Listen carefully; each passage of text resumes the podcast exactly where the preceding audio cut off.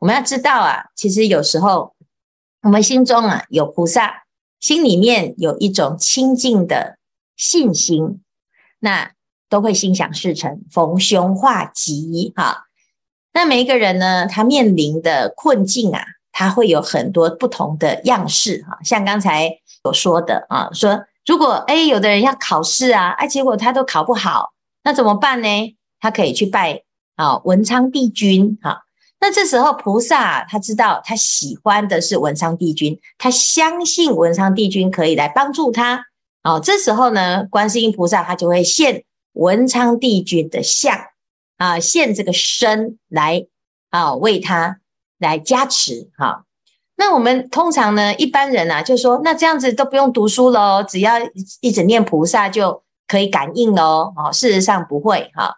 因为呢，其实菩萨是让我们呢心里面升起一种信心。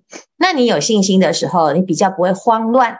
读过的东西啊，你都比较容易记得啊。通常我们在考试啊，啊，除了自己充分的准备之外，还有一个考运呐，啊。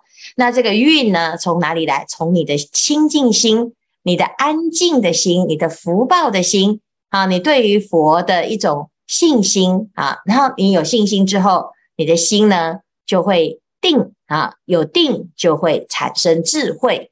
这时候呢，我们在面对任何的困难挑战的时候啊，你的心不会颠倒，也不会散乱，甚至于呢，啊，直接放弃啊。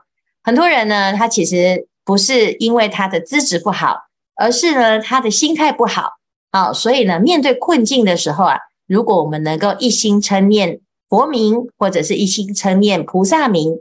啊，你就会应念而得解脱。所以菩萨他非常了解啊，每个人的心里面有信心的对象不一样，所以他会现不同的身来为他说法。